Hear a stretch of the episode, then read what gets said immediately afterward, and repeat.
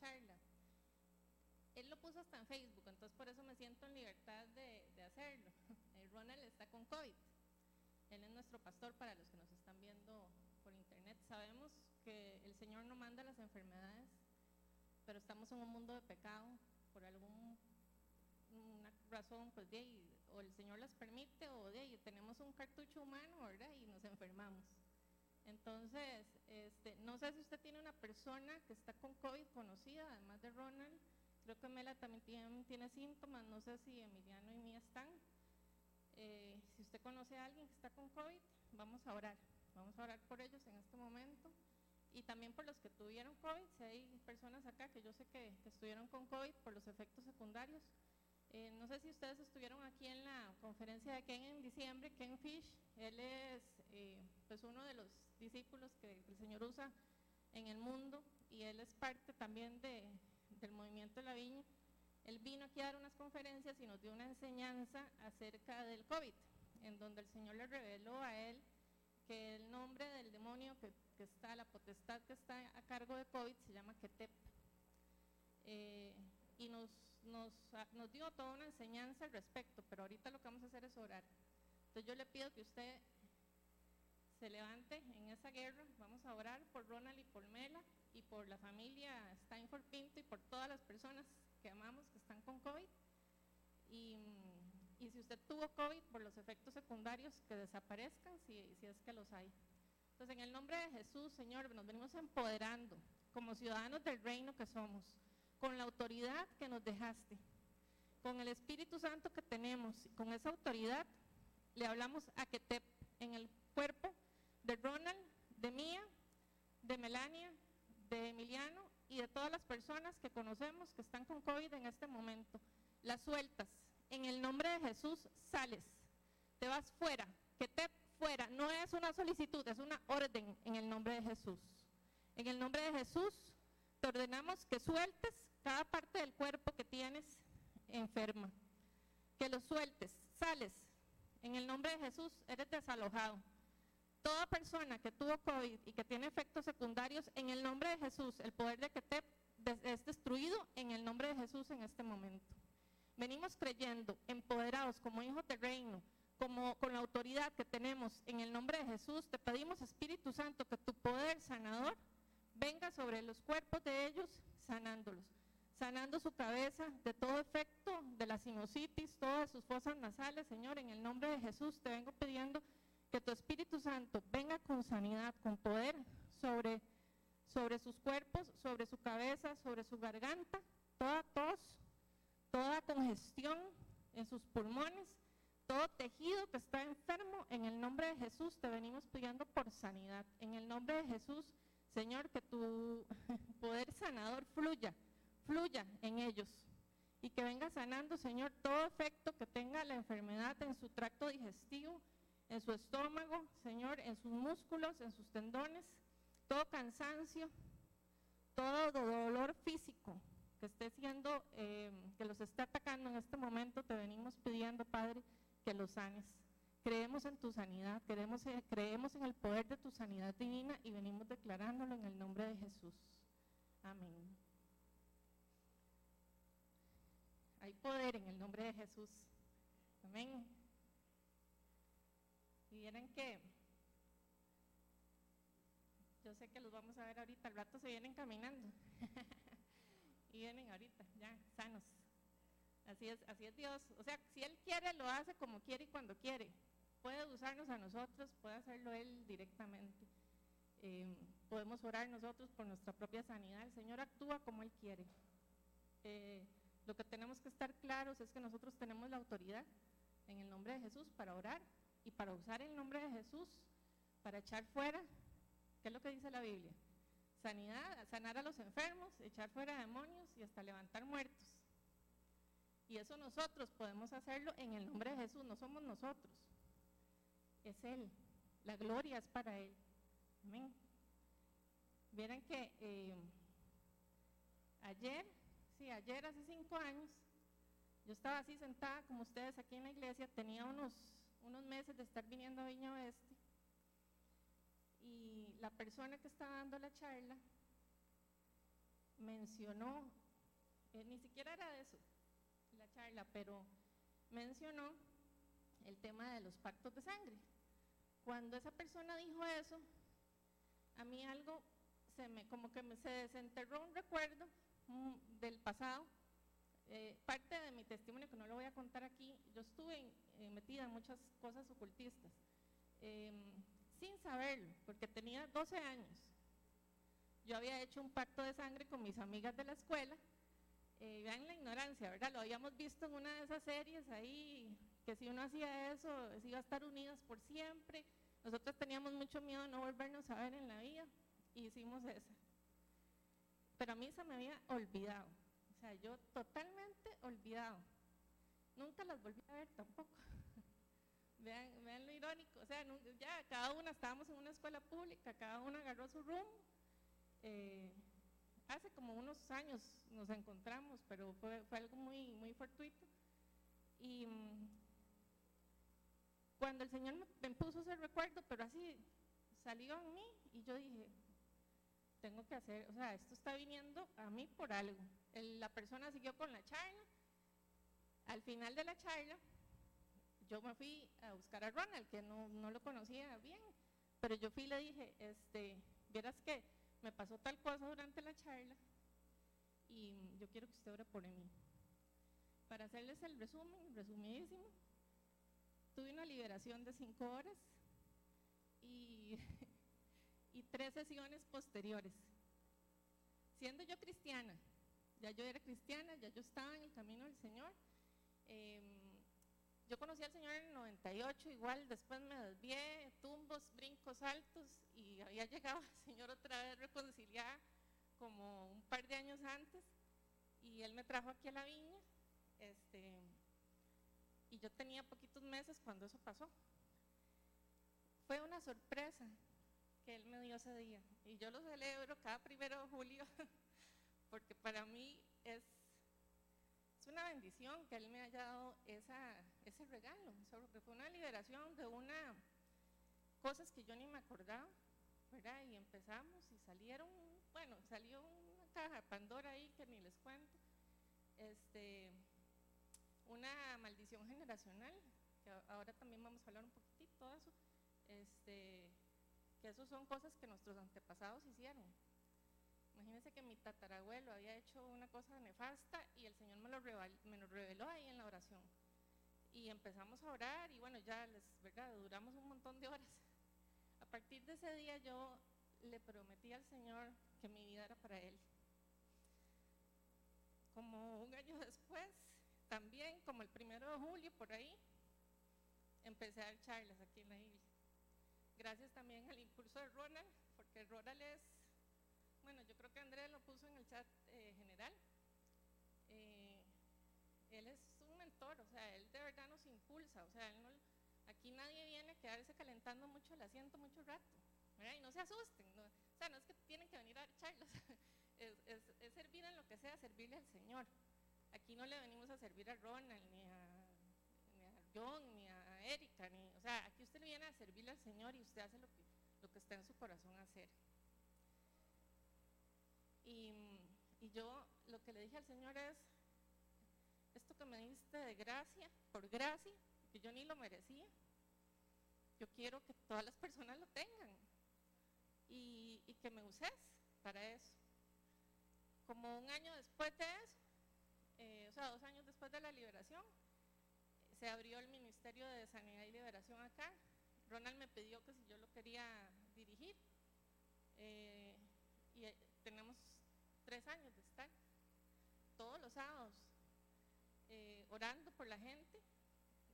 a veces hay sesiones extracurriculares también, pero como saben aquí todos, ¿verdad? Tenemos un trabajo, entonces toda la semana uno de ahí tiene que cumplir también la bendición que Dios nos ha dado a través del trabajo pero eh, en Viña tenemos ese corazón para buscar que cada persona que llega a este lugar tenga esa libertad en Cristo. Amén. Y puede ser que hoy sea el día, porque para mí eso fue súper sorpresivo, yo no, no, lo esperaba, no, yo ni siquiera estaba pensando en eso y soné, pero así fue una cosa fuerte, pero fue maravilloso, o sea, yo, yo pegaba brincos después de felicidad. Y uno, o sea, la, transformación también eh, está en que usted quiera ser transformado. Dios no es magia, el Espíritu Santo no es como que viene ahí y hace ¿verdad? unas palabras mágicas, sino que uno tiene también que ponerle, ¿verdad?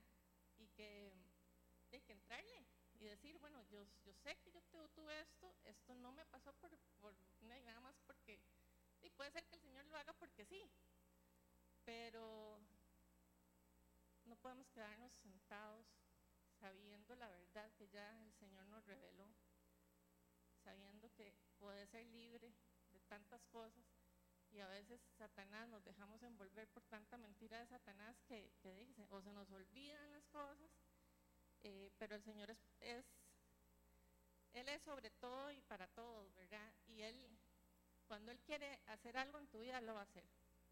O sea, Él va a desempolvar ese recuerdo, Él va a traer, inclusive, yo he orado por personas a las que el Señor les revela em, momentos de su gestación. O sea, ni siquiera habían nacido, estaban en el vientre de su mamá. Y, he visto liberaciones maravillosas. Eh, la palabra liberación se ha como que contaminado un poco, ¿verdad? Porque uno habla liberación y ¿qué es lo primero que se imaginan? Chucky, ¿verdad? O el exorcismo, el exorcista, para los que son de mi generación. Este, sí, eso es lo primero que, ¿verdad? Y, y, y les da miedo. Yo he tenido personas que han llegado a orar y dicen, bueno, y es que me da miedo porque no sé si voy a caminar por las paredes o, ¿verdad? y yo les, no, no. En la, en la primera parte de la charla que les di, eh, una de las primeras cosas, lo que voy a hacer es como un resumencito, por si no estuvieron o no, no se acuerdan. Lo primero que, les, que, que hablamos esa vez es cómo Jesús hizo la liberación, cómo Jesús liberaba a las personas.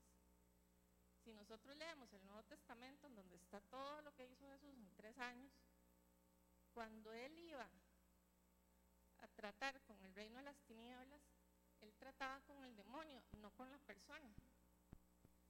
Uno de los ejemplos más bonitos porque también muy fuerte es el que está en Marcos 5, el del Gadareno. No sé si la conocen, si no después lo pueden leer, Marcos 5 del 1 al 20 eh, era un hombre que andaba hasta desnudo por los cementerios, bueno, estaba totalmente tomado por, Satanás, por los demonios, por una legión, no era uno, eran un montón. Y el Señor trató con los demonios, no con él. A él lo dignificó, lo amó y lo llenó de su, de su poder. Tanto así que él quería irse con Jesús de ministerio y el Señor le dijo que, que no. Bueno, no les voy a no vamos a hablar de eso, ya no, me voy a meter en la historia. Leanla ustedes, es muy bonita. Y así fueron muchas de las liberaciones que el Señor hizo, inclusive los apóstoles también. Ellos trataban con el demonio. Porque tenemos que estar claros, y eso también fue de la charla pasada, los demonios son seres sin cuerpo. Ellos andan buscando a quién joder, a quién influenciar, a dónde meterse. Y si nosotros les damos el chance, y a veces inconscientemente lo hacemos, o inocentemente, como lo hice yo a los 12 años, le damos el chance para que haga, que haga loco, ¿verdad? Porque después de eso eh, mi vida cambió y tomó un rumbo que, que no, este, no era de Dios.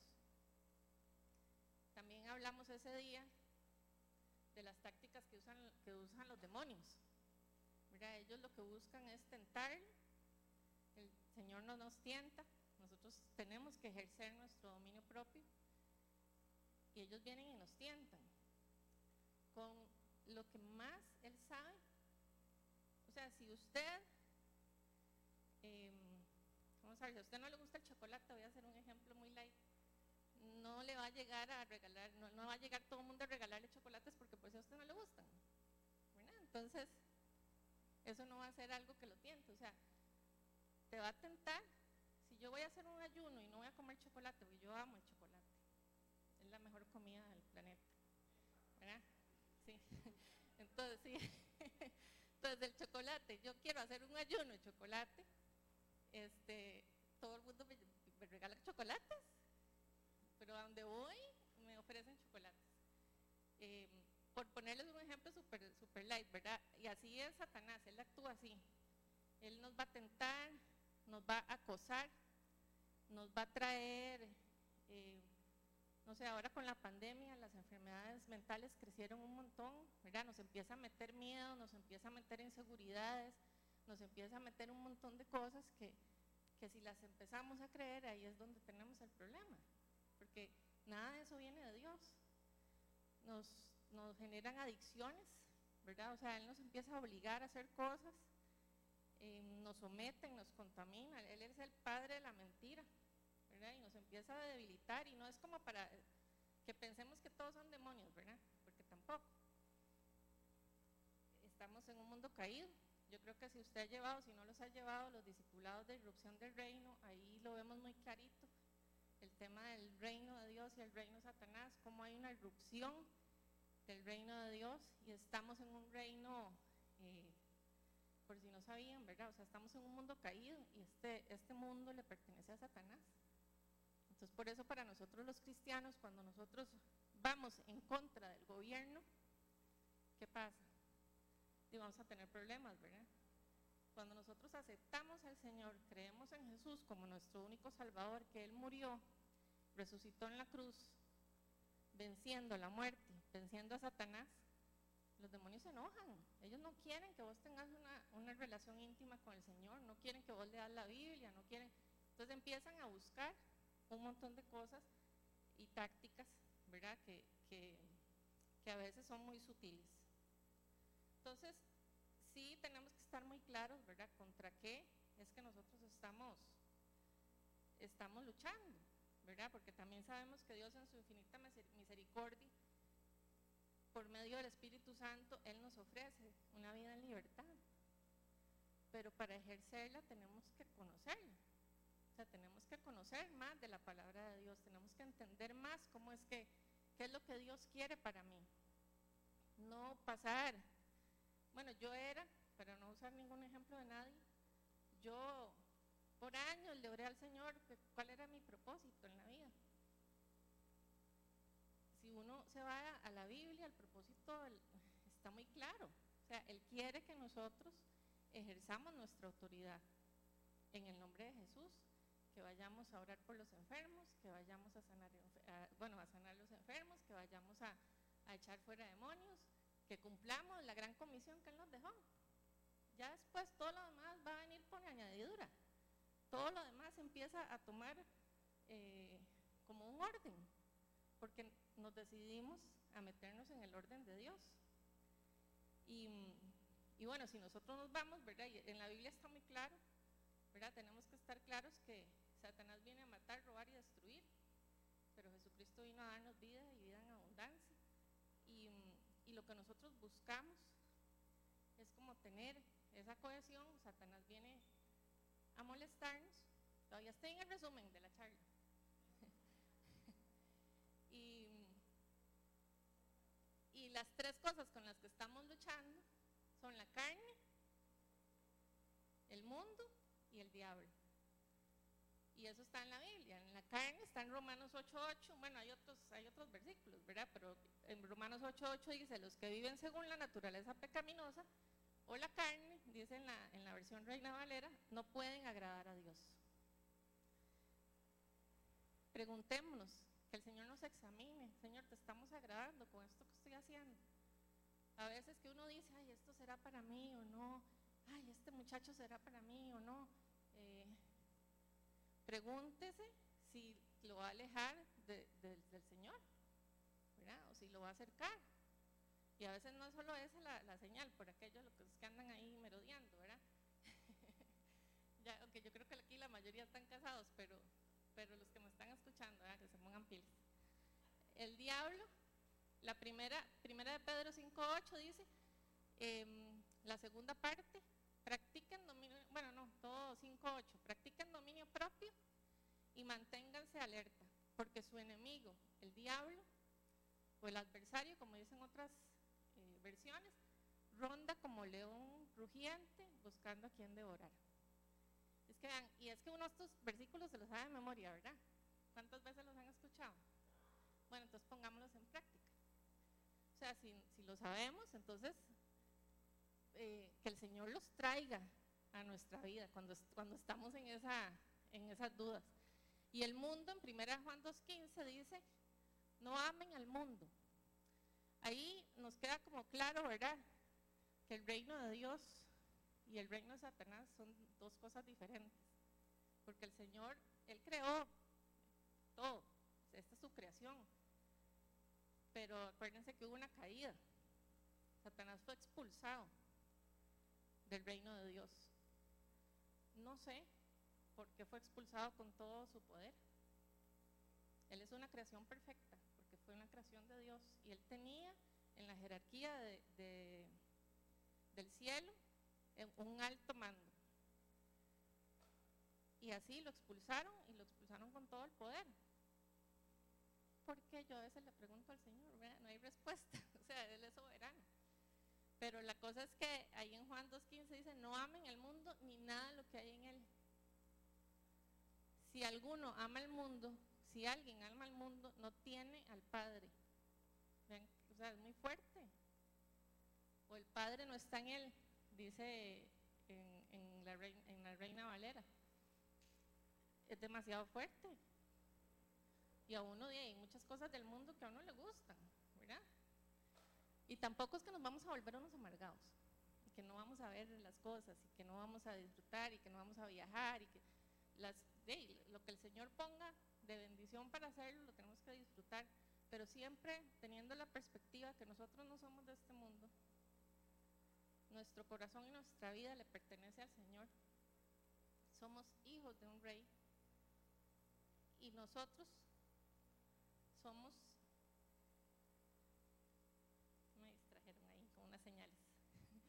y nosotros somos, no somos parte de este mundo, somos, somos ciudadanos del reino. Amén. Entonces, no es que estas cosas son en orden, ¿verdad? Como la carne, el, diablo y el mundo. Entonces uno tiene que, hey, una cosa lleva a la otra. Lo que sí tenemos que estar es como bien pilas, ¿verdad? Generalmente cuando uno está en los caminos del Señor es cuando más movida se pone la cosa. Porque a veces vemos personas que no vienen a la iglesia, que no aman al Señor, que hasta que son ateos, ¿verdad? Y bueno, lo hablo con todo el amor del mundo. Y si usted tiene dudas del Señor y nos está escuchando también, eh, que dicha que se pueda quedar y escuchar. Porque si Él tiene un plan para su vida, o sea, el Señor se va a manifestar en usted. Él lo va a hacer. Él va a buscar la manera de jalarlo. Más cuando tenemos a las mamás orando o a nuestros hermanos orando, a nos, ¿verdad? Sabemos que, que la oración es poderosa.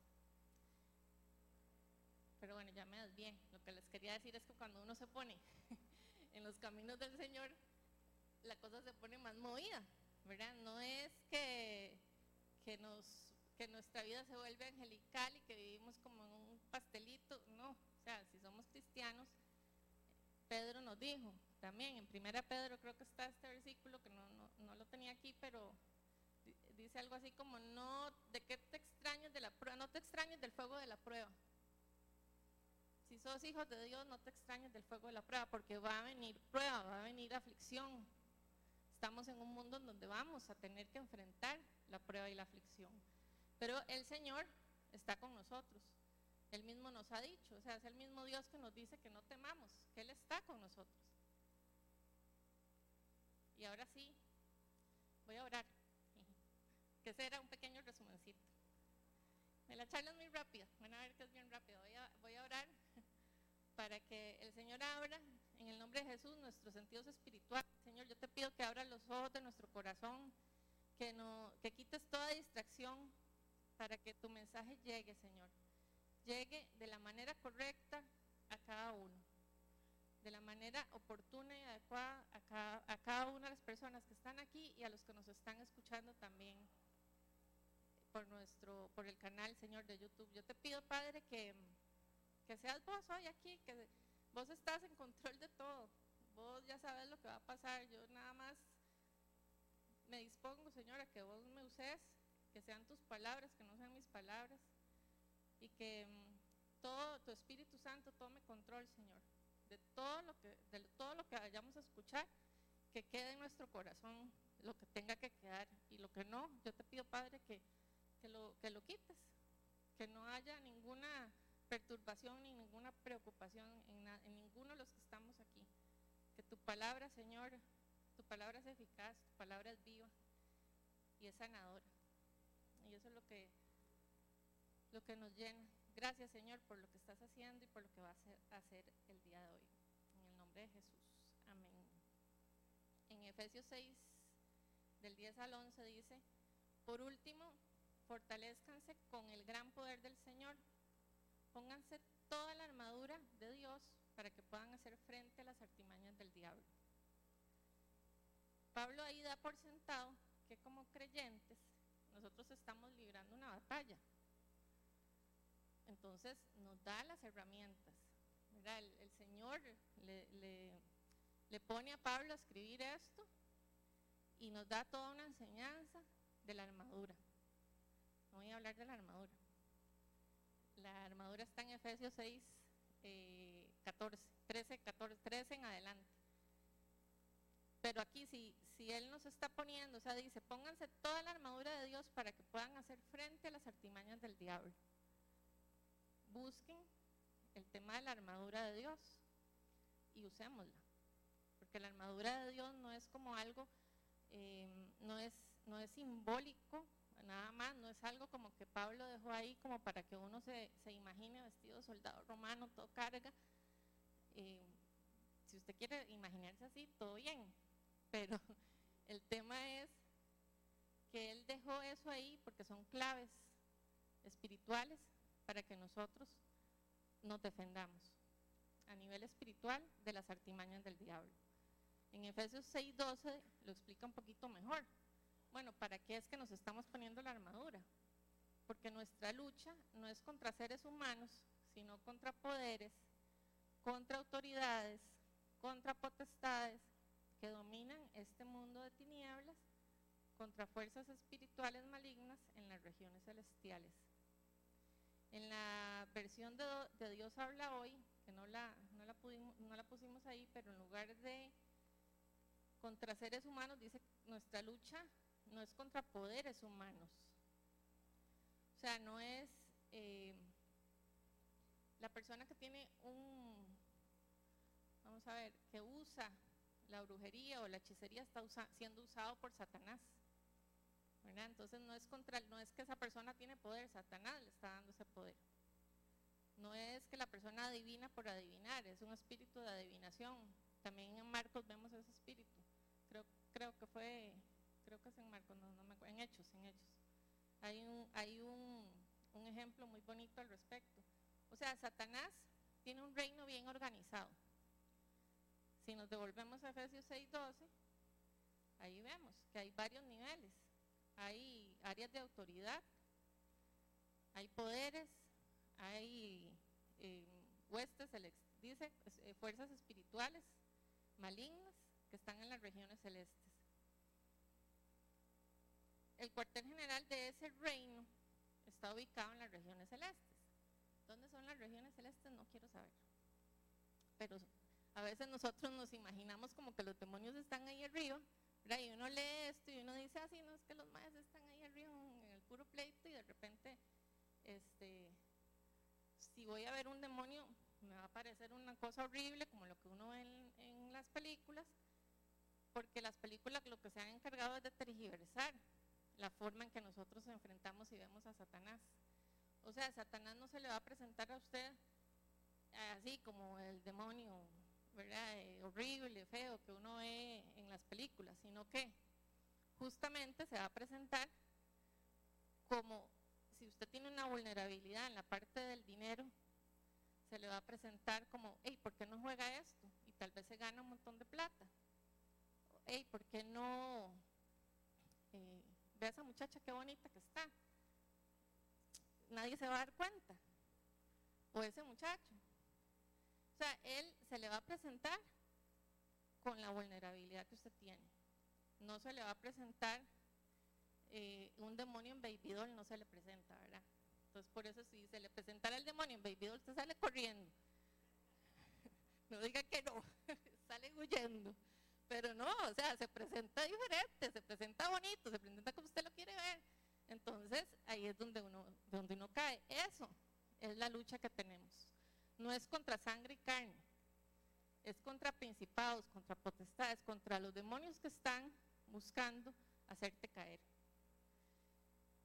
Y, eh, si, quise hacer esa mención de que el reino de Satanás eh, está jerárquicamente organizado y está organizado perfectamente, ¿saben por qué? Porque él lo copió del reino de Dios. Satanás es un vil copiador. Él lo que hace es copiar lo que, Dios creó y lo tergiversa. La ley de la atracción, por ejemplo, si la han escuchado, eso es nueva era. La ley de la atracción es que se haga mi voluntad, no la de Dios. Que yo me concentre en eso que yo quiero, porque es lo que yo quiero. Y es tan sutil, y muchos, bueno, yo muchas veces me fui de jupa, este, pensando que iba a ejercer el, el poder de la ley de la atracción. En el nombre de Jesús, si usted hizo eso o practicó o se leyó el libro del secreto, escucha, no quería decir el nombre del libro, pero bueno, ya, ya quedó. Pero bueno, no se lo lean. Este, tiene una influencia de la nueva era que es totalmente alejada de Dios, porque te hace pensar y te hace creer que el poder está en vos, que sos vos el que tiene el poder, no somos nosotros, es el Espíritu Santo que está en nosotros. Y se va a hacer la voluntad del Padre, no la nuestra. Entonces tenemos que tener esa claridad. Al, único que yo quiero atraer es al Espíritu Santo no a los demonios que andan ahí y no a lo que yo quiero, porque lo que está en mi voluntad, y no sé si les ha pasado, pero a mí me pasó muchas veces que cuando yo mm, me metía, se me metía en la cabeza que eso era lo que yo quería, vieran qué lindo que me iba. O sea, bien bonito. Entonces después uno pasaba un montón de tiempo en restauración y en sanidad y en oración porque eh, a mí se me había metido a hacer mi voluntad y no la del Padre. Nunca se me ocurrió preguntarle al Señor. Entonces, o sea, a fin de cuentas están estos dos reinos, el reino de Dios y el reino de Satanás.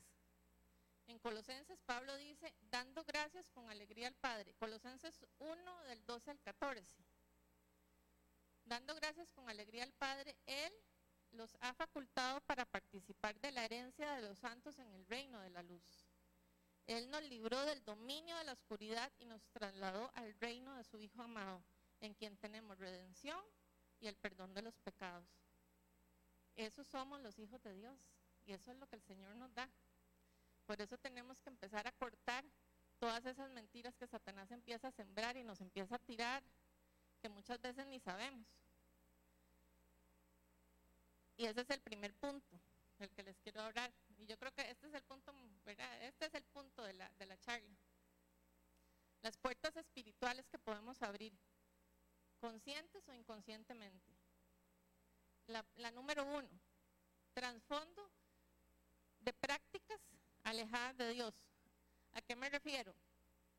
Al esoterismo, todo lo que es, es eh, oculto, no sé, la, la, ouija, el tarot, eh, que me lean las hojas de té, que yo quiero saber mi futuro, todo eso es que me lean la mano, la cartomancia, todo eso está metido en el esoterismo, son prácticas ocultistas, ¿verdad? Más o menos, pero sí. Ocultismo es la plaga de nuestro tiempo, adivinación, magia blanca, que le hacen a uno creer que hay magia blanca y más de un huicho se va, o sea, no hay magia blanca o negra, es igual, es, es abominación, o sea, la, la magia viene de Satanás, no, de, no, del, no del Espíritu Santo la práctica, prácticas orientales. No sé quiénes estuvieron acá en la charla del yoga, este, pero ahí se da toda una explicación, porque cuando uno dice que el yoga no nos va a acercar, yo creo que, que la enseñanza quedó es clara, de dónde viene, es el trasfondo espiritual que hay atrás del yoga, atrás del reiki, atrás de la meditación zen, la palabra meditación ha sido muy contaminada. Nosotros podemos meditar en la palabra de Dios. Y eso, es de Dios, meditar en su palabra, reflexionar, eh, leerla. con detenimiento. Cuando hacemos una meditación zen para hacer la diferencia, yo me pongo en blanco, no pienso en nada. Y dejo que, que la puerta se abra para que entre cualquier cosa que no es de Dios. Este, yo creo que cosas que parecen inocentes, ¿verdad? Como voy a leer el horóscopo, por sí es, esos son unos bateadores, pero uno tiene, si tenés esa espinita de leer el horóscopo, puede que te pase como a mí, que había una inclinación hacia el oculto, hacia todas las prácticas ocultistas, y uno empieza con cositas así muy inocentes y termina con, con prácticas eh, mucho, mucho peores, ¿verdad? Con prácticas ya realmente que, que sí te van a, a traer la fricción a nivel espiritual. Objetos que tengas en la casa que no tengan un, un trasfondo espiritual, que uno no sabe de dónde vinieron. Este, al propio me puse esta pulserita, porque esta pulsera es una de las cosas que yo creo que Satanás ha tergiversado también el arte. Esta pulsera la hizo un amigo que es cristiano, él buscó los materiales, es de piedra volcánica y onix creo, y las hizo bien jaladas para venderlas, para juntar plata para el ministerio. Ellos tienen un ministerio que se llama Levitas, que los bendigo y los amo con todo mi corazón. Son gente de Dios. Pero ¿qué pasa? Que este mismo diseño de pulsera lo usan los budistas con unas cuentitas de madera y tiene totalmente otro significado y otro trasfondo. Entonces usted tiene que estar bien seguro de qué es lo que se está poniendo, qué le están regalando. Hay una práctica que se llama el Reiki, que es eh, usar energía para darle, para sanar, básicamente. Pero también las personas que practican Reiki le mandan energía a través de los objetos. Y a veces esa energía, o a veces no, esa es una energía que viene del, reino de Satanás.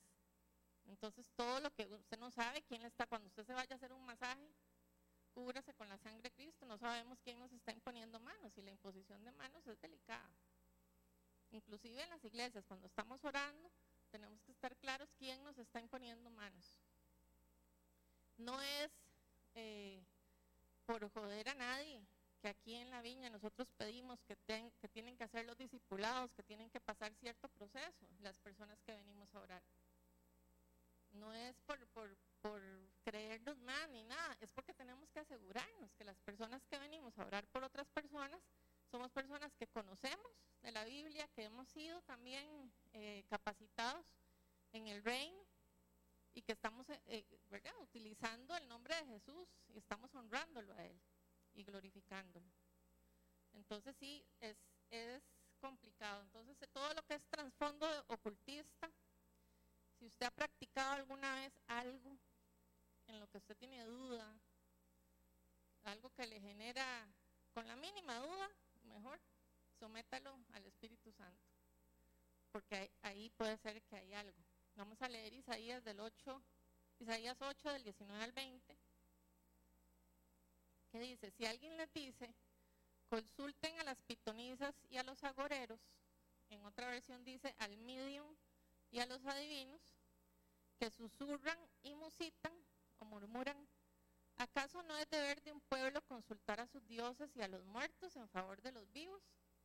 Yo les digo, aténganse a la ley y al testimonio. Para quienes no se atengan a esto, no habrá un amanecer. Consultar, o sea, los muertos están muertos. Hasta el día que venga el Señor. Entonces, si hemos tenido conversaciones con personas que ya murieron, hay que buscar que el Señor nos libere de eso. Porque no, o sea, los muertos no hablan, nosotros no hablamos con los muertos, hablamos con los vivos. Y se los digo con, con autoridad y en el nombre de Jesús. Si vos estás creyendo que puedes hablar con los muertos, lo que estás hablando es con el demonio. Por más que sea, se le ponga aquí en carne, que usted piense, la persona que se murió. Esa no es la persona no es esa persona. Acordémonos que Satanás es el padre de la mentira. Él se puede vestir de quien sea, él conoce su vulnerabilidad y él sabe a quién usted le quiere hablar. Él sabe ¿Dónde está la tristeza de su corazón por la partida de un ser querido? ¿Y cuánto desearíamos nosotros volver a abrazar a nuestros seres queridos? Por eso es que tenemos que buscar nosotros irnos con el Señor y que ellos también se vayan con el Señor y volvernos a encontrar de alguna manera. yo creo que de alguna manera nos vamos a volver a encontrar en, en su reino y a la manera en que el Señor quiera. Entonces, sí, creo que el, Señor te revele o traiga a, tu corazón si hay algo de esto para orar hoy. Y que en el nombre de Jesús se les quite la vergüenza, se les quite el miedo, porque eso hay que, hay que echarlo fuera. En Deuteronomio 5, del 8 al 10, es que este tema del ocultismo sí lo, lo quiero dejar bien claro. Dice, no hagan ningún ídolo ni nada que guarde, eh, que guarde semejanza con lo que hay arriba en el cielo, ni, ni con lo que hay abajo en la tierra, ni con lo que hay en las aguas debajo de la tierra. No te inclines delante de ellos ni los adores. Yo, el Señor tu Dios, soy un, un Dios celoso. Cuando los padres son malvados y me odian, yo castigo a sus hijos hasta la tercera y cuarta generación. Por el contrario, cuando me aman y cumplen mis mandamientos, les muestro mi amor por mis generaciones. Y puse esto porque es parte de lo que les quería contar, de mi testimonio, que no se los conté al principio. Cuando estábamos orando, el Señor trajo una revelación de mi tatarabuelo, o sea, él me lo dijo, ese es su tatarabuelo, él era un brujo de alto nivel. Y yo lo vi ejecutando una una práctica, em, estaba matando a alguien y estaba pactando con esa sangre a todas las mujeres de mi familia, a todas las primogénitas. Yo soy primogénita. A partir de ese momento vino una liberación en mi familia por esa revelación. Yo llegué y lo hablé con otros tíos y ellos también habían tenido un, algo parecido entonces, bueno, se fueron armando todas las piezas y el Señor trajo libertad. Todavía nos falta mucho, pero seguimos. Ya, quedó, ya eso quedó destruido. ¿verdad? Pero ¿cuántas generaciones fuimos afectadas por esto? ¿Cuántas familias, a veces vemos familias en donde, y esa es la, la otra puerta, que las maldiciones generacionales generalmente están ocultas, no las sabemos vemos familias en donde todo el mundo es divorciado, o hay un montón de alcohólicos, o hay un montón de, mm, eh, no sé, eh, choriceros, para decirlo bonito, ¿verdad? Que todo el mundo le gusta como esos negocios ahí, facilones, y, uno dice, es que no puede ser, ¿verdad? Que esto sea, que la gente quiera dinero fácil así, o de repente familias en donde lo pierden todo por, por jugar, por apuestas. Eh, y, uno lo ve muy recurrente, ¿verdad? O, que hay enfermedades. Una vez lloré por un muchacho que todos sus hermanos cuando tenían 10 años se quebraban un brazo. Y ellos lo veían como, ay, es algo que le pasa en nuestra familia, que algo que nos pasa a todos. Eso no es normal, ¿verdad? O sea, no es normal que, que todos en la familia, ay, este, eh, bueno, y eso también, todos en mi familia se mueren del corazón a los 50 años. Y entonces usted va a cumplir los 50 años y ya empieza a correr y a andar bien, comiendo y todo, porque ya le da susto, porque en su familia está esa herencia. Hay cosas, o sea, hay enfermedades que vienen por, por maldiciones generacionales, o sea, como hay enfermedades que son puramente físicas, ¿verdad? Eh, yo, bueno, yo me operé la rodilla hace, hace como tres meses y um, yo estoy orando, ¿verdad? Para que el Señor me sane y le digo yo, Señor, es que yo ya, ¿verdad? Que venga esa sanidad poderosa y que el médico me vea caminando así como, como si no me hubiera operado. Y me dice, y el Señor, ¿verdad? Y pasan los meses y, y, no. Y a mí me cuesta mucho hacer ejercicio, lo, lo confieso. Y estoy orando un día de estos y, yo le pido al Señor que me sane y me dice, haga ejercicio. Ok, tú anís, ¿verdad? O sea, me mandó a hacer ejercicio. Ya después orando, ¿verdad? Porque yo sigo de energía, que para qué me va a mandar a hacer ejercicio, entonces yo empiezo a poner de pretextos. Porque Él me quiere fuerte, porque Él me quiere disciplinada. Porque tengo otras disciplinas, pero la del ejercicio la perdí. culpa de la pandemia. Entonces uno empieza a culpar a todo, ¿verdad? y, y no, o sea, y empecé a hacer ejercicio. Y gente, les puedo decir que, o sea, empecé esta semana apenas, ¿verdad? Hacerlo bien. Aquí confesándome, el doctor me va a estar viendo. Este, empecé esta semana a hacerlo como él me había dicho, ¿verdad? Y ha sido increíble la sanidad que el Señor ha traído, o sea, a través del ejercicio. Porque Él me dijo, haga ejercicio, ¿verdad? Y yo no he querido hacer ejercicio. Bueno, entonces hoy me ven caminando menos renca tal vez, o no sé. O bueno, yo sí, sí, yo sí sé la diferencia. Bueno, porque ya empecé a hacer ejercicio. Entonces no es como, ¿verdad? Y les explico esto porque no todas las cosas son eh, demonios o espirituales, no, depende también de nosotros, de que le pongamos. Entonces, vamos a ver, traumas prenatales. Puede ser que cuando estabas en el vientre de tu mamá eh, tuvo un accidente o la golpearon o sufrió de violencia doméstica y vos estabas ahí metido. O que ella sin querer o queriendo fue a donde una bruja. O para que usted tuviera, no sé, dinero cuando naciera. Y usted pasa orando para que el Señor lo bendiga y que, ¿por qué será que no tengo dinero? Bueno, porque tiene una maldición. Que probablemente fue a raíz de esa visita que su mamá hizo a la bruja. O sea, cuando estamos en el vientre de nuestra mamá, pueden pasar muchas cosas que pueden traumatizarnos y pueden transferirnos una maldición. Eso también, eso tiene que ser el Señor el que nos revele, ¿verdad? Si, si, si, hay, si hubo algo de eso. O peor aún, que no nos querían. Yo tengo una amiga muy querida que la mamá fue a practicarse un aborto y ella salió de la clínica pensando que había abortado a mi amiga. Y, si, no, no abortó, o sea, no, yo no sé a qué clase de clínica fue, ¿verdad? La señora. Gracias a Dios, que fue una bien mala. Porque mi amiga, para la gloria de Dios, ya tiene, bueno, ya ella tiene como 55 años, le sirve al Señor. Y su mamá le confesó eso. Entonces, pero a raíz de eso, ella había sufrido muchas cosas que no sabía dónde venían. Y por eso fue que se dio cuenta de lo que había pasado o de lo que habían tratado de hacer con ella, habían tratado de matarla.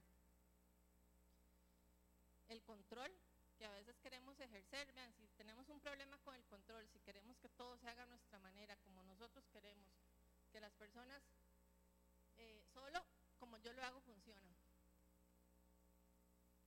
ahí estamos teniendo un, problema de control y muchas veces podemos llegar también a tomar ese control y ese dominio sobre las almas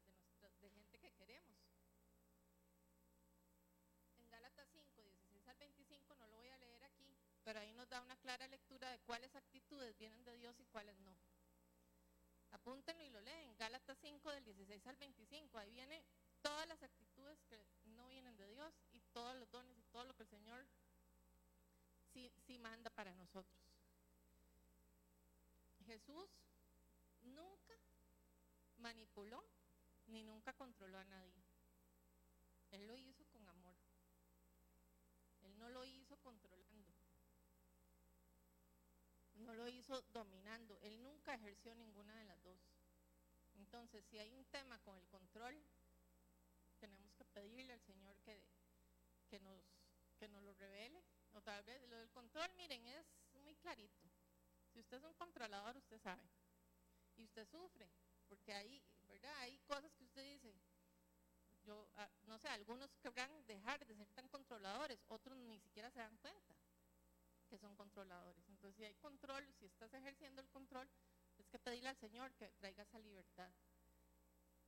Todo lo que sale de nuestra boca también, el juicio, nosotros pensar en otras personas, o sea, nosotros no tenemos que andar ni en chismes, ni hablando mal de nadie, ni poniendo juicio sobre, sobre nadie. No sé si ustedes sabían, pero eso es un pecado. Entonces, que el Señor nos libre del juicio. que en nuestra boca, como dice Proverbios, está el poder de la vida y de la muerte.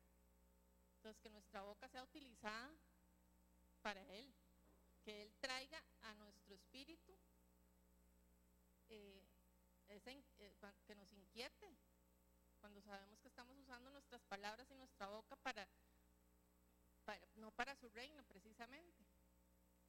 Presiones o traumas infantiles también.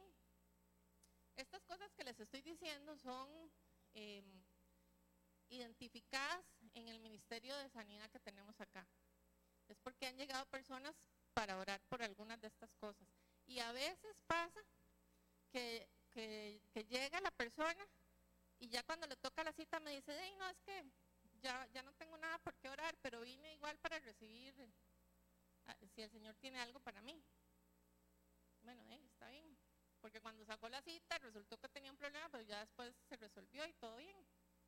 O vienen por un problema y, resulta que era otro. Entonces empezamos a orar y, y el Señor a veces nos pone a preguntarle a la persona sobre su infancia o sobre, sobre su vida en general. Eh, la metodología que usamos aquí en realidad es así. Empezamos a, tener una conversación y a preguntarle a la persona sobre ciertas cosas y de repente algo salta o el Señor trae algo que usted ni se acordaba. Y de repente empezamos a orar por eso y eso es lo que el Señor quería, quería traer eh, para su vida. Los niños tienen las defensas espirituales y emocionales muy débiles, están apenas en desarrollo. Entonces, cuando uno, si uno sufrió bullying de chiquitito y no lo protegió el papá ni la mamá y tenés una herida del alma, ¿qué pasa cuando uno se corta y no se cuida? O cuando la herida es muy profunda y uno no se lo va a, a coser y se infecciona, ¿verdad? Entonces, iguales son las heridas del alma. Si nosotros no cuidamos las heridas del alma se van a infeccionar. Entonces el montón de pus que queda ahí, desde que uno estaba chiquitito, que no se, no se curó, lo que uno hace es empezar a tirar cosas encima, pero la herida sigue ahí.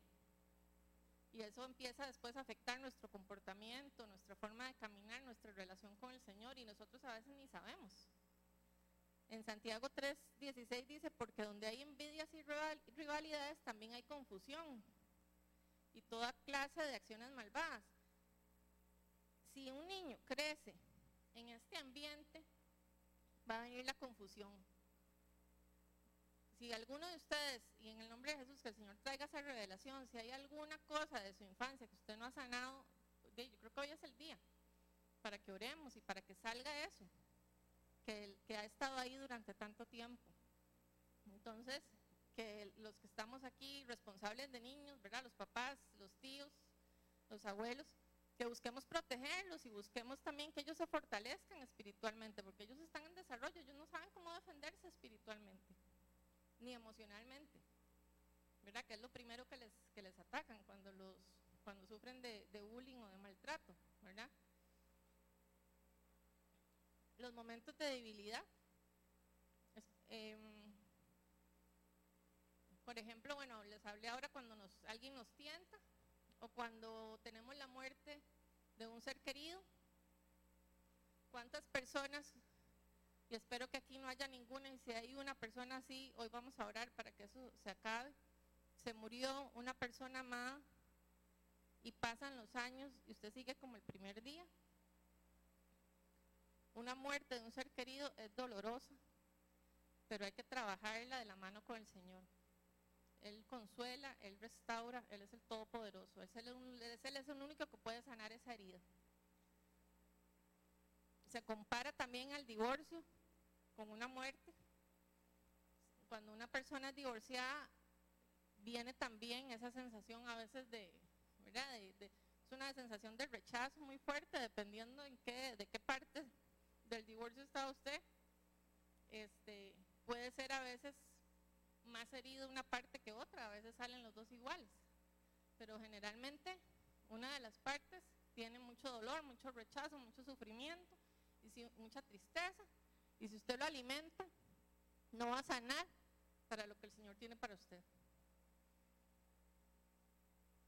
Entonces, si ha habido esa sensación de abandono, de rechazo, de desamor, de pérdida, el Señor también quiere sanarte eso. O sea, tenemos que salir de ese ciclo de tiniebla, porque si nosotros alimentamos la mentira que Satanás está poniendo, que bueno, si alguien se murió no es una mentira, es una realidad, pero a lo que me refiero es que Satanás empieza a tirar tristeza, empieza a tirar depresión, empieza a tirar ganas de morirse también. Nada de eso viene de Dios. Entonces tenemos que buscar ayuda. No podemos solos. Tenemos que buscar ayuda en la iglesia, con gente madura en el Señor. O, psicólogos que conozcan de la palabra de Dios porque esto no se sale así por nuestras propias fuerzas, no es en nuestras fuerzas, es en las de Él. Las enfermedades físicas, bueno, que ya les conté, que no es necesariamente, puede ser que sí. Eh, yo creo que yo he contado esto y me ha pasado varias veces, que la persona llega a, orar por una cosa, por un dolor físico, y empezamos a orar. este ejemplo en específico era una una persona que llegó incapacitada de, su espalda, llegó casi como encorvada, no aguantaba la espalda, empezamos a orar y el Señor me pone la palabra fornicación. Entonces, yo le digo, ay Señor, o sea, ¿cómo le voy a decir a la persona que viene además sufriendo por un dolor fornicario? O sea, yo no puedo acusarla, yo no puedo por favor ayúdame con esto porque aquí yo no, ¿verdad? No, no, no, o sea, cuando el Señor te da algo, Él, él es el que lo hace. Entonces seguimos orando y de repente yo le pregunté sin pensarlo, y yo creo que fue el Señor, le digo yo, dime una cosa, ¿usted tiene pareja? A donde yo le dije eso, se paró, o sea, se, se, levantó casi del susto, se le pusieron los ojillos cuadrados y, y empezó a llorar y me dice, es que yo vivo, vivo con esa persona. ¿Verdad? No quiero decir que es hombre o mujer porque me ha pasado con los dos casos. Esa persona sabía que estaba en pecado de fornicación y empezamos, bueno, ya ahí empezamos a orar, empezamos a hablar, el Señor la sanó, lo sanó, Sale, salió caminando, salió sin ningún dolor físico, para la gloria de Dios salió convencido de que tenía que terminar esa relación o al menos eh, salir del pecado en el que estaba. No sé qué pasó con esa persona porque no es una persona de la iglesia. Eh, le perdí el rastro, pero sí quedó muy claro y eso también ahora se los voy a contar. Eh, ¿Qué necesitamos para conservar nuestra, o sea, cómo podemos ser liberados, pero también a veces cómo no podemos liberar a las personas. O sea, al menos el Señor, o sea, puede ser que traiga libertad a la persona, pero si uno los saca de un, de un charco de lodo y lo limpia y los deja todo bonito y usted deja su casa, como dice la Biblia, usted deja su casa limpia, pero deja las ventanas abiertas para que se meta otro pecado, el demonio que salió no va a venir solo, va a traer amigos entonces se vuelve peor.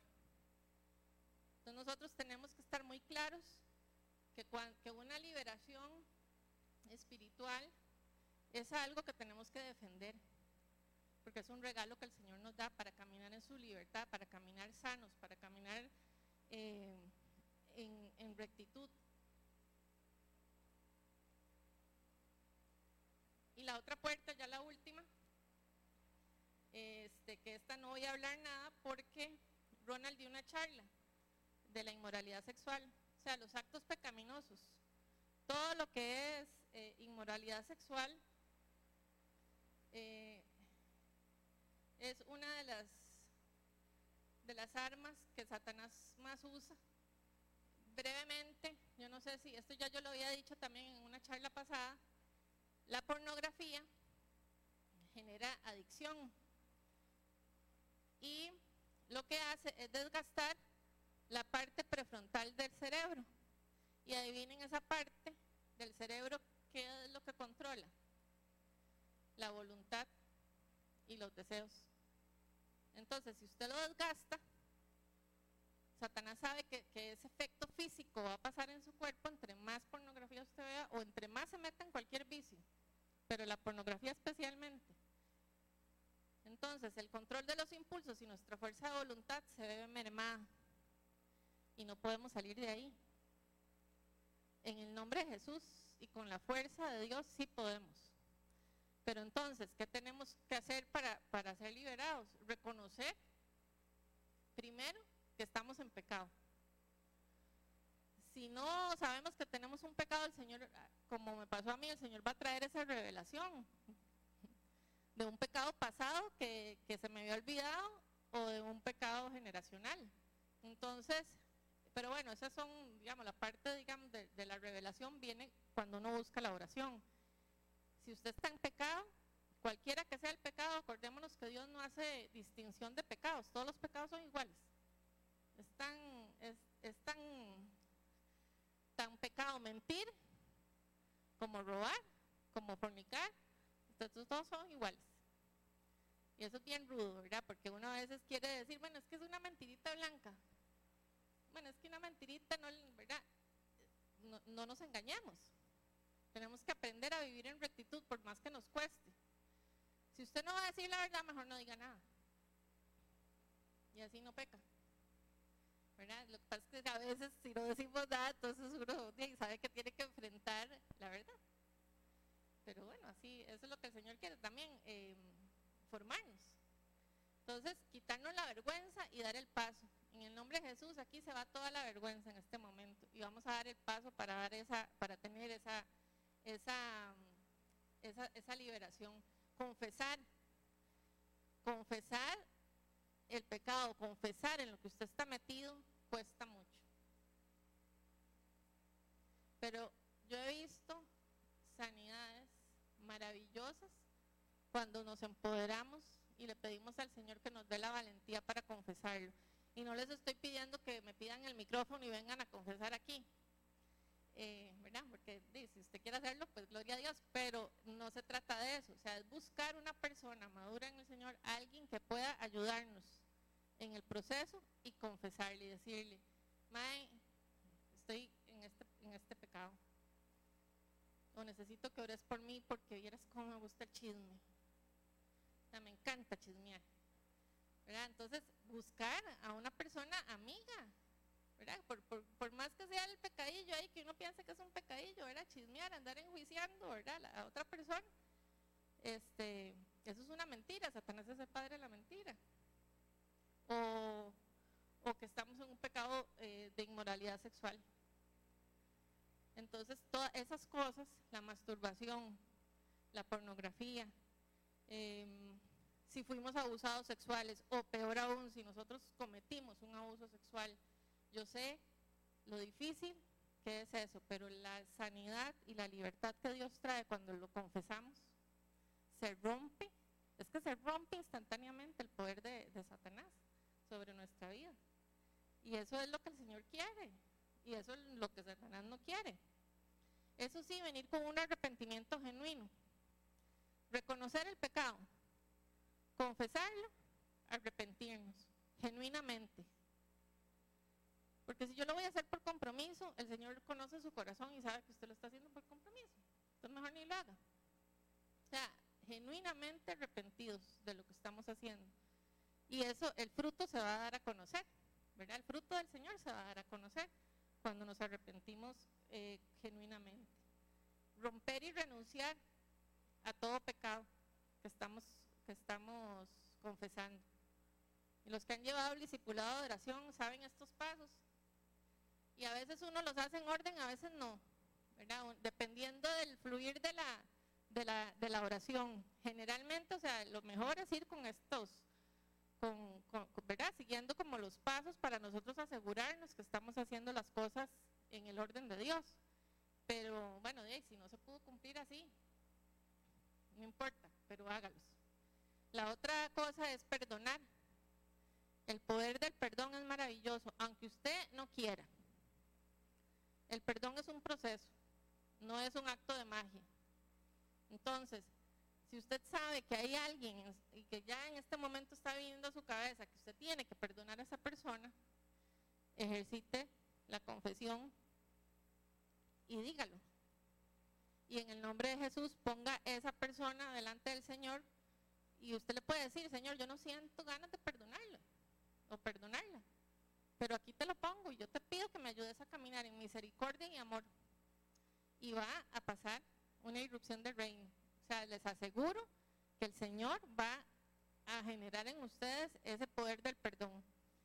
Y es que sí, a veces es un proceso, ¿verdad? Porque usted a veces perdonó y unos meses después otra vez vuelve a salir la mano ahí debajo de la tierra. Entonces uno tiene que estar ahí, ¿verdad? Eh, eh, eh, pilas y echando, ¿verdad? Majándola y echándola fuera en el nombre de Jesús. Acordémonos que no somos nosotros, es Él.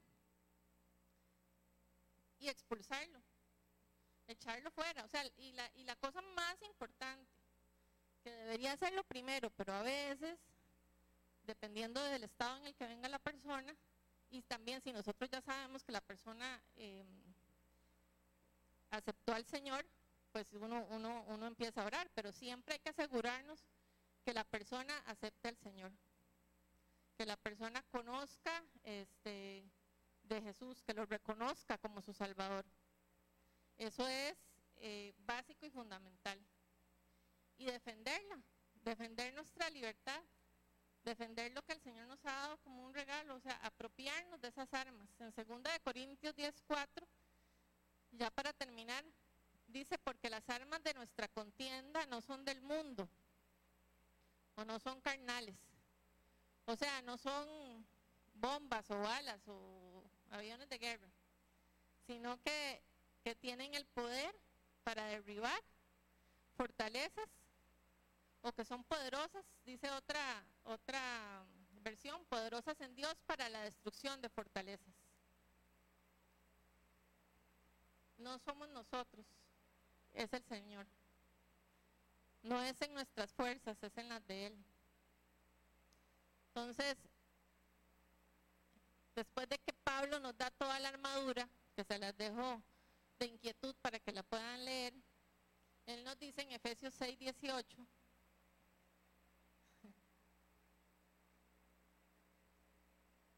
Oren en el Espíritu en todo momento, con peticiones y ruegos, y manténganse alertas y perseveren en oración. La oración es el arma más poderosa que podemos usar, es una de las armas que podemos utilizar. Está el ayuno, está la lectura de la Biblia, pero el, poder de la oración es la comunicación directa con nuestro Padre. O sea, es lo que Él quiere que más ejerzamos si alguno de ustedes hoy sabe o reconoció alguno de los pecados o alguna de las puertas espirituales que hablamos, que les, que les comenté ahora, busquemos oración. Aquí ustedes saben que en Viña y, aquí hoy hay varias, varias personas que podemos orar. Los que ya han llevado el curso de, de oración también, si están cerca de alguien que necesita oración, oremos unos por otros levantémonos y pongámosle al Señor. Tal vez no lo, no lo quieren hacer públicamente, porque yo sé que hacerlo público em, tampoco a veces es, sano. Pero ahí donde usted está, póngale y confiésele al Señor. Y dígale, Señor, en el nombre de Jesús, cierre sus ojos si quiere. Y, y órele al Señor, dígale al Señor que lo examine. Examínanos, Señor, examina nuestro espíritu, examina nuestra alma. Si hay algo, Señor, que, que está ahí que, tiene que ser sano, que querés que saquemos, que querés traer para libertad a nuestra vida, la ponemos y te pedimos, Señor, que lo traigas a memoria, que lo pongas en nuestro corazón. Y en el nombre de Jesús, dígale, dígale cuál es ese pecado si ya usted lo sabe. Y ofrézcaselo al Señor. Yo me arrepiento, Señor, de este pecado, sea fornicación, sea eh, gula, sea adulterio, sea adivinación, creer en, en el mundo espiritual de Satanás más que en el de Dios, darle más poder a lo que no viene de Dios. Si hay alguien aquí que está padeciendo de ansiedad, de depresión, de tristeza, o alguien que tiene alguna enfermedad física, En el nombre de Jesús, yo te pido, Señor, que traiga sanidad para cada uno de los corazones que están aquí. Si ha habido abuso o en alguno de nuestros familiares, ya sabemos que nos podemos empoderar, que tenemos autoridad en el nombre de Jesús, que podemos echar fuera al demonio, que lo podemos identificar.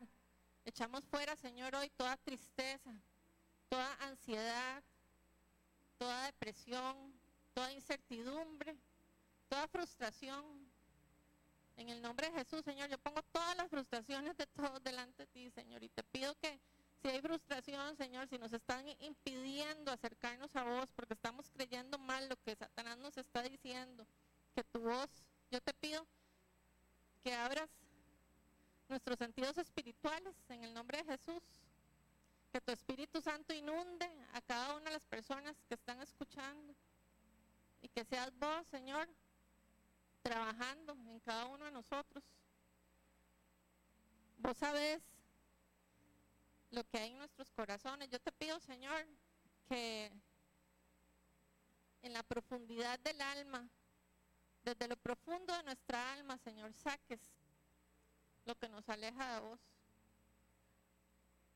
Nos lo muestres con claridad y podamos echarlo fuera en el nombre de Jesús. Lo expulsamos en el nombre de Jesús de nuestra vida. Renunciamos a la amargura. Renunciamos a las adicciones en el nombre de Jesús. Si hay alguien, alguien aquí que tiene una adicción a alguna droga o a la pornografía o a la masturbación, en el nombre de Jesús lo ponemos delante del Señor. Y yo te pido, Padre, que quiebres el poder de ese pecado en el nombre de Jesús todo lo que nos aleja de ti, Señor. Estar creyéndole más al mundo que a vos. Estar trabajando para el mundo y no para vos, no para tu reino, Señor.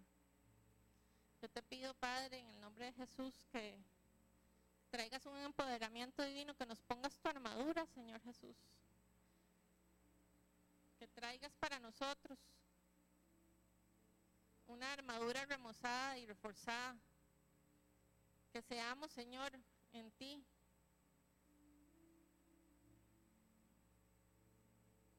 Voy a leer Efesios 6:14, donde está la armadura de Dios. Que nos ayude, Señor, a mantenernos firmes, ceñidos con el cinturón, cinturón de la verdad, protegidos por la coraza de la justicia, Señor.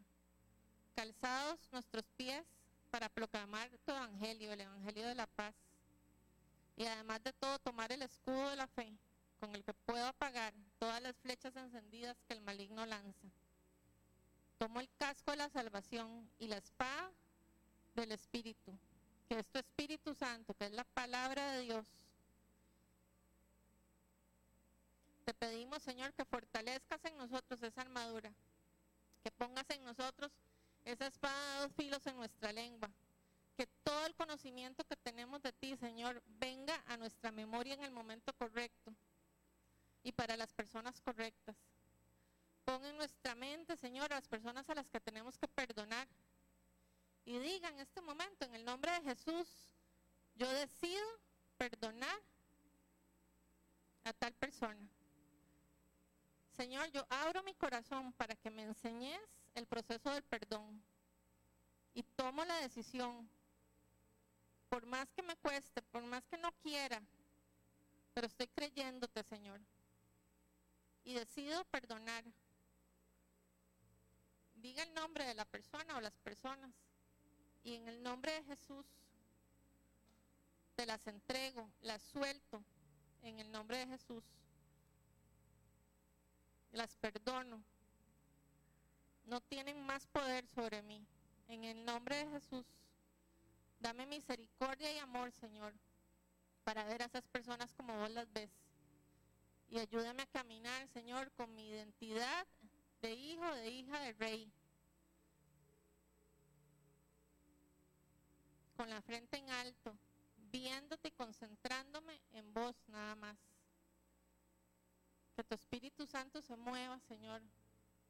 Se mueva con poder en este lugar que vengas trayendo esa libertad, Señor, a cada uno de nosotros, de todas esas cosas ocultas o no, que consciente o inconscientemente hemos hecho. Yo te pido, Padre, que traigas libertad y que nos enseñes, que nos conectes con las personas correctas también para caminar ese proceso de perdón y ese proceso de sanidad en ti. En el nombre de Jesús. Amén. Aquí nos vamos a quedar orando un ratito.